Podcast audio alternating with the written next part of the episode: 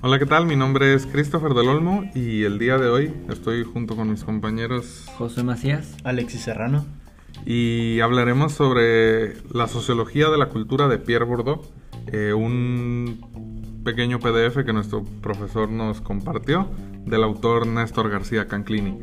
Eh, esperamos que este podcast sea de su agrado y los invitamos a, dar inicio a este podcast.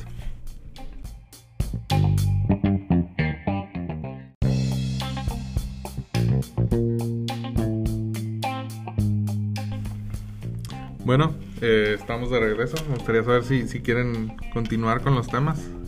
Claro que sí, mi compañero Alexis va a comenzar. Bueno. Bueno. Me gustaría preguntarles qué creen ustedes que, es lo más importante que, el autor de este pequeño PDF que nos compartió el profesor, eh, Néstor García Canclini, eh, ¿qué es lo más importante que destaca sobre Pierre Bourdieu? Bueno, en el archivo que leímos se nos muestra cómo el mundo gira alrededor de las tendencias, que son guiadas por las clases dominantes. Esto se ve mejor eh, de la forma en que se encuestan utilizando el método cuantitativo.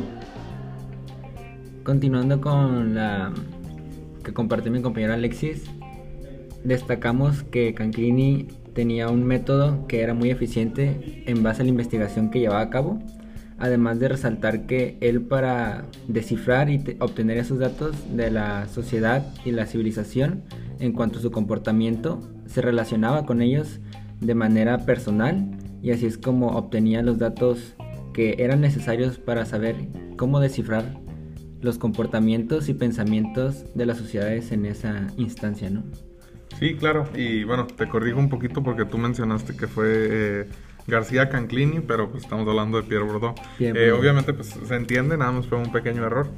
Eh, yo considero que, que, destaca el uso de la sociedad a partir de los datos que, que a Pierre Bourdieu le arrojaban eh, todas esas encuestas que él realizaba y que las clases sociales desde el principio de los, bueno, no desde el principio de los tiempos, pero siempre han estado marcadas por aquellas que dominan y aquellas que no lo hacen.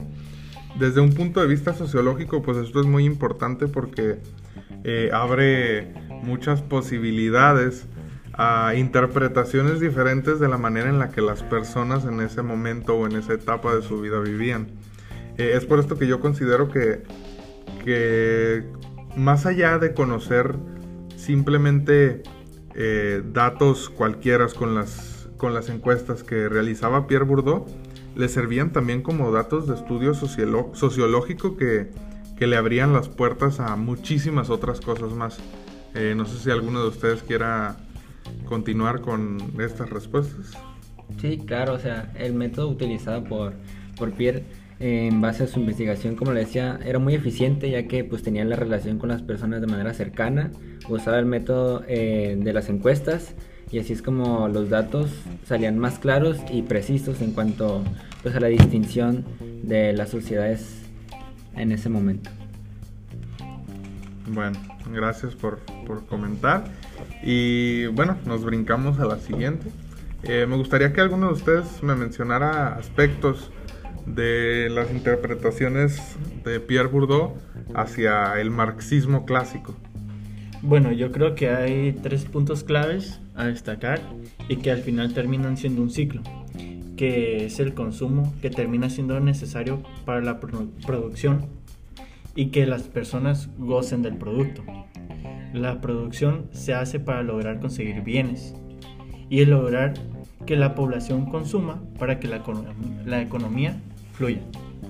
Estoy un poco en desacuerdo con lo comentado ya que yo lo veo diferente, ¿no? Eh, primero pienso que está la producción, ¿no? Que es donde ofreces algo a la sociedad, al público, y después cuando el consumo entra y las personas que cuentan con el con la economía, con el nivel económico para adquirir esos productos o esas producciones, empiezan a consumir y empiezan a tener la importancia que se les da en ese momento a los productos eso hace que pues las sociedades se distingan en base a niveles económicos y obviamente eh, la economía siga desarrollándose y siga creciendo y siga mutando y siga teniendo diferentes aristas dentro del negocio y del consumo, ¿no?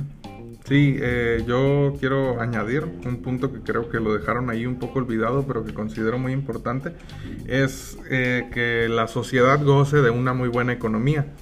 Eh, porque al final de cuentas, sí, como ya lo dijeron, puede existir un proceso de producción de bienes y también un proceso más de aquellas personas que lo consumen, pero básicamente no podría existir ninguno de estos dos eh, sin no tener una buena economía o una economía fuerte. Eh, siendo esta la base para cualquier tipo de negocios, dándole más valor a tanto el trabajo del ser humano como más valor a todos los bienes y, servicios que, se pueden comprar con la misma.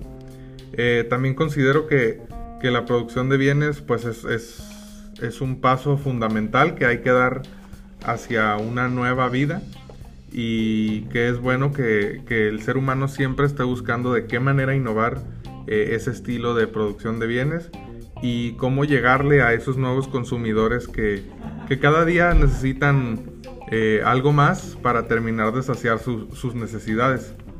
Algo que quisiera agregar es que obviamente es correcto lo que dices, pero pues obviamente eh, hablamos de que hay sociedades y micro sociedades dentro de la misma que se encuentran divididas, ¿no? Por el nivel eh, adquisitivo, nivel de poder y pues no todas tienen la posibilidad de contar y obtener estas producciones que comentamos, ¿no? Sí, bueno, y también dentro de este texto de, de Néstor García Canclini podemos ver mucho cómo cómo, bueno, no sé si ustedes se hayan dado cuenta que dentro de este texto podemos ver mucho la palabra campo.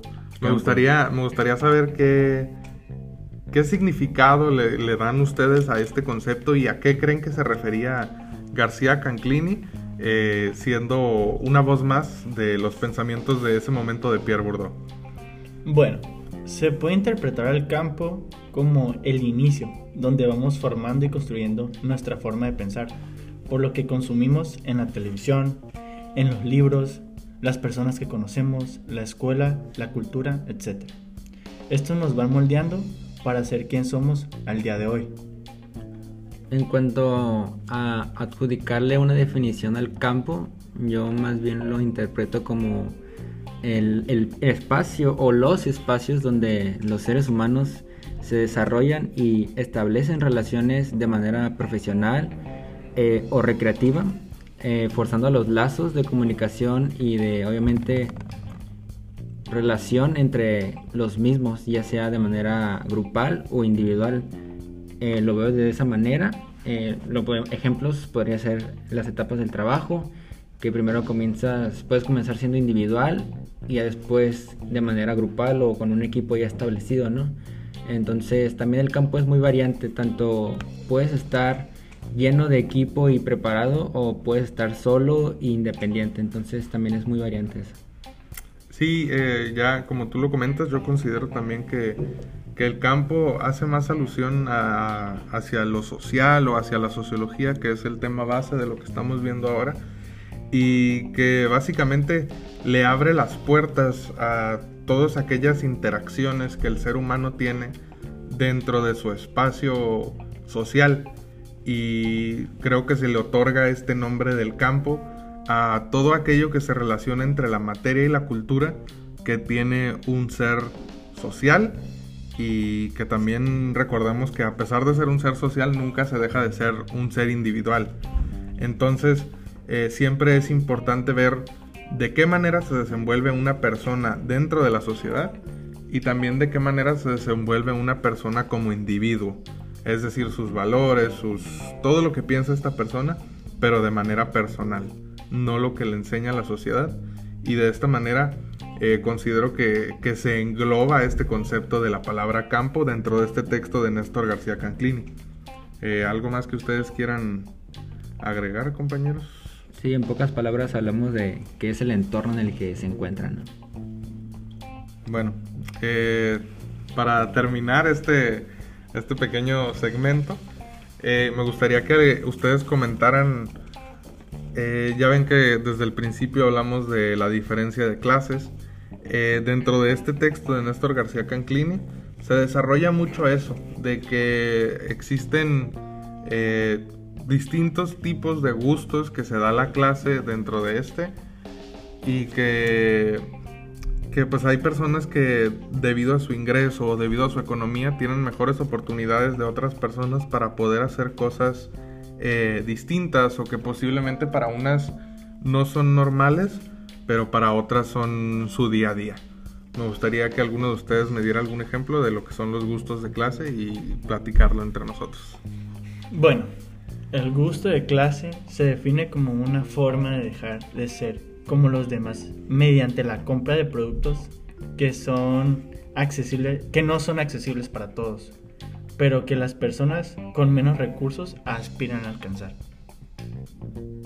Sí, claro, cuando damos ejemplos de esta parte sociológica y de pues personas que cuentan con el poder adquisitivo, como vinimos comentando todo el podcast, hablamos de que muchas personas cuentan con ese poder y con esa economía para darse ciertos lujos o ciertas caprichos, por decirlo de alguna manera, que otras personas de menor nivel, ya sea medio, bajo o bajo o literalmente en la pobreza, si lo podemos definir de alguna manera, eh, las personas viven y piensan de manera diferente, ¿no? Entonces cuando salen de la rutina o adquieren algo que está fuera de sus posibilidades, eh, pues lo hacen saber, lo exponen y pues de manera personal se sienten gratificados con los logros obtenidos por ser algo que no acostumbran a hacer, ¿no?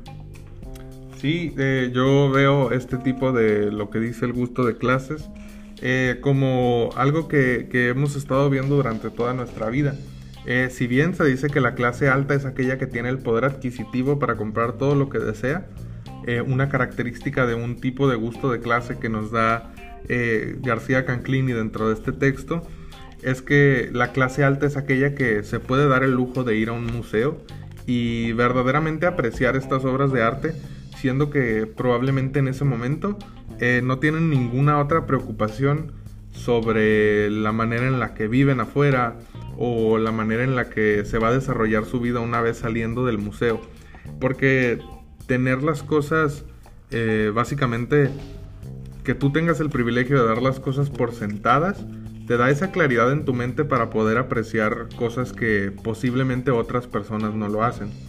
Eh, la clase media también es aquella que, que tiene lo suficiente para, para, cubrir las necesidades básicas y que cuenta con un poco más de poder adquisitivo que la clase baja. Es decir, personas que de, tiempo a tiempo se pueden dar algún gustito, como por ejemplo eh, ir al cine, apreciar una película, cualquier cosa así.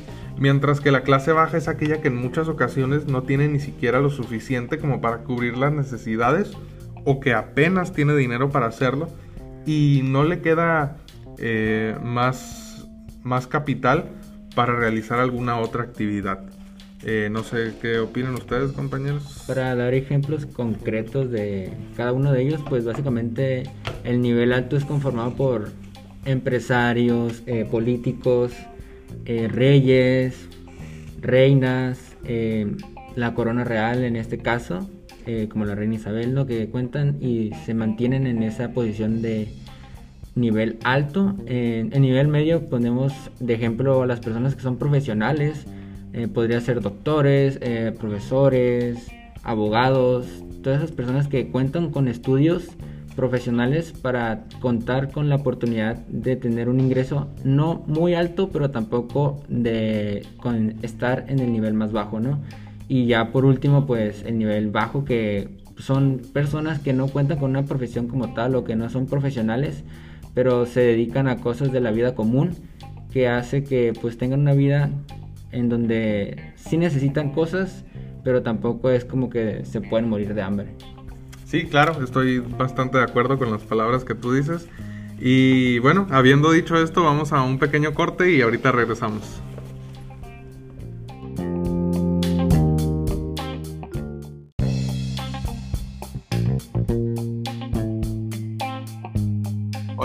Estamos de vuelta aquí con una intervención más de uno de nuestros compañeros. Eh, me encuentro aquí con Jesús Díaz. Hola, Christopher, ¿cómo estás? ¿Cómo te encuentras? Hola, hola, ¿todo bien? Este, pues nada más para ponerte al tema de lo que eh, nos gustaría conocer ¿Qué consideras tú que es lo más importante que el actor García Canclini destaca sobre el trabajo de Pierre Bourdieu? Eh, para mí lo más importante es cómo daba a entender sus, sus investigaciones, más que nada por cómo miraba la, la sociedad. Y, y, es que todo esto al final de cuentas era para obtener datos más concretos en sí y más certeros. Algo que también tengo que destacar es que también le gustaba usar puntos de vista, pero desde su propia perspectiva. Eso es algo muy curioso y considero que es lo más importante dentro del tema. Sí, claro, son, son cosas muy importantes. Eh, también nos gustaría saber eh, algunos aspectos que tú crees que alejan las interpretaciones del marxismo clásico sobre las teorías de Pierre Bourdieu. Em, diría que la producción de algunos bienes es sin duda y de cajón, esa tiene que estar. Eh, también el mercado, ya que es visto como otros, se puede ver como otro aspecto, depende que tantas personas lo consuman y con qué tiempo se está manejando. Y una tercera, diría que los factores económicos que pues a final de cuentas influyen en, uno mismo. Sí, claro, es bastante importante y como ya lo había mencionado junto con mis otros compañeros, pues es, es parte de lo que funciona para la teoría de Pierre Bourdieu. Así es. Eh, también me gustaría saber cómo defines tú el concepto de lo que es el campo. Para mí, el campo se entiende como un aspecto laboral e incluso social, porque te desarrollas siendo tú mismo y también vas agarrando tus propias costumbres. Pero sin embargo no dejas de, ser parte de estas actividades o trabajo, depende cómo lo estés viendo. Hay gente que lo incluso lo puede ver como un hobby ya el campo, pero se puede ver de diferentes formas, ya depende de la mentalidad de cada persona. Sí, claro que sí. Y pues para finalizar este pequeño segmento, eh, me gustaría conocer cuáles son las características más marcadas que tú consideras que existen entre los llamados gustos de clase. Los gustos de clase, pues creo que serían dos, que es lo, bueno, tres mejor dicho, que es la clase alta, media y, baja. Eh, la clase alta, creo que lo más característico son quienes tienen mayores lujos o facilidades de obtener ciertas cosas. Eh, y no cabe mayor explicación, es algo que no se necesita mucha cabeza para pensarlo. La clase media se puede medir en ciertos gastos, por ejemplo, pero no hace falta lo indispensable, lo que se necesita y lo que tiene que estar en tu hogar, trabajo, eso es lo que está. Mientras que la clase baja, pues ya es mucha dificultad para obtener incluso productos o cosas necesarias e incluso económicas. Sí, claro, este, y me resulta un poco interesante cómo a pesar de que tu sección está siendo grabada de forma aparte, eh, aciertas con el tipo de comentarios que nosotros como conjunto estuvimos haciendo hace rato. Eh, que básicamente pues todos estos temas llevan hacia donde mismo y que para todos nosotros eh, finalmente tienen un significado diferente, pero una vez juntas todas estas definiciones se convierten eh, en un solo concepto y una sola respuesta. me gustaría conocer también para ti en lo personal de todos estos temas y de toda esta información, ¿qué es lo que más rescatas o qué es lo que te llevas tú como persona? Me atrevería a decir, eh, como dices, compartimos una opinión muy, muy parecida. Entonces me atrevería a decir que el concepto del campo, por ejemplo, como muchas personas lo pueden ver diferente. Hay gente que el campo lo ve de una forma incluso mala, por así decirlo ¿En qué aspecto? En el aspecto de que lo ven como algo de muy baja sociedad, algo así, cuando no, es totalmente lo contrario. Eh, y hay gente que comparte todo lo, lo contrario a, a, a, lo que opinan estas personas. Creo que me quedo con eso, sin duda alguna. Sí, claro, y, incluso eh, en este tipo de comentarios y la manera en la que tú lo ves, podríamos incluso meter lo que son eh, los gustos de clase. Pero bueno, eh, sería eso ya tema para, para otra conversación. Y bueno, de esta manera finalizamos esta pequeña intervención aquí con mi compañero Jesús y regresamos al estudio junto con mis compañeros. Muchas gracias, Christopher. A ti, gracias.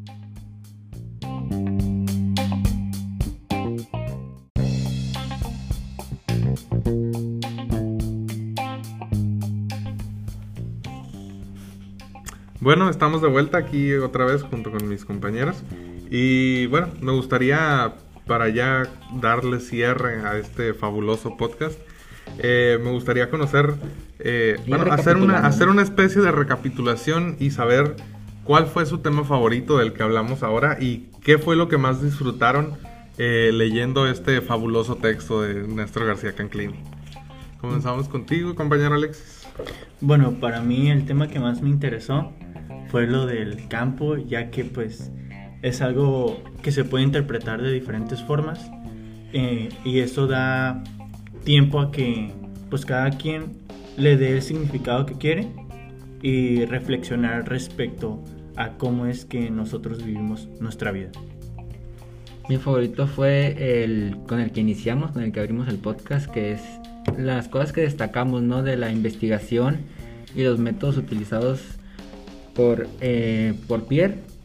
Entonces, esos son los que el más me llamó la atención, eh, la, manera en la que utilizó e investigó y se comportó con la sociedad en la que se encontraba y quería obtener datos, ¿no? Bueno, a mi parecer, eh, el tema que a mi parecer me dejó más, ah, más impactado fue el de las interpretaciones marxistas clásicas sobre lo que decía Pierre Bourdieu, porque deja bastante en claro cómo eh, esta serie de pasos a seguir en donde tiene que existir una producción de bienes y para que exista esta producción de bienes tiene que existir eh, una persona que necesita consumirlo, eh, se me, me resulta bastante fascinante la manera en la que de no tener una buena economía, eh, estas dos cosas no podrían existir. Entonces, eh, a mi parecer, ese fue mi tema favorito. Eh, de esta manera, y habiendo dicho esto, le damos fin a este fabuloso podcast y esperamos que haya sido de su agrado. nos despedimos y esperamos tengan un muy buen día. Hasta la próxima. Bye. Bye.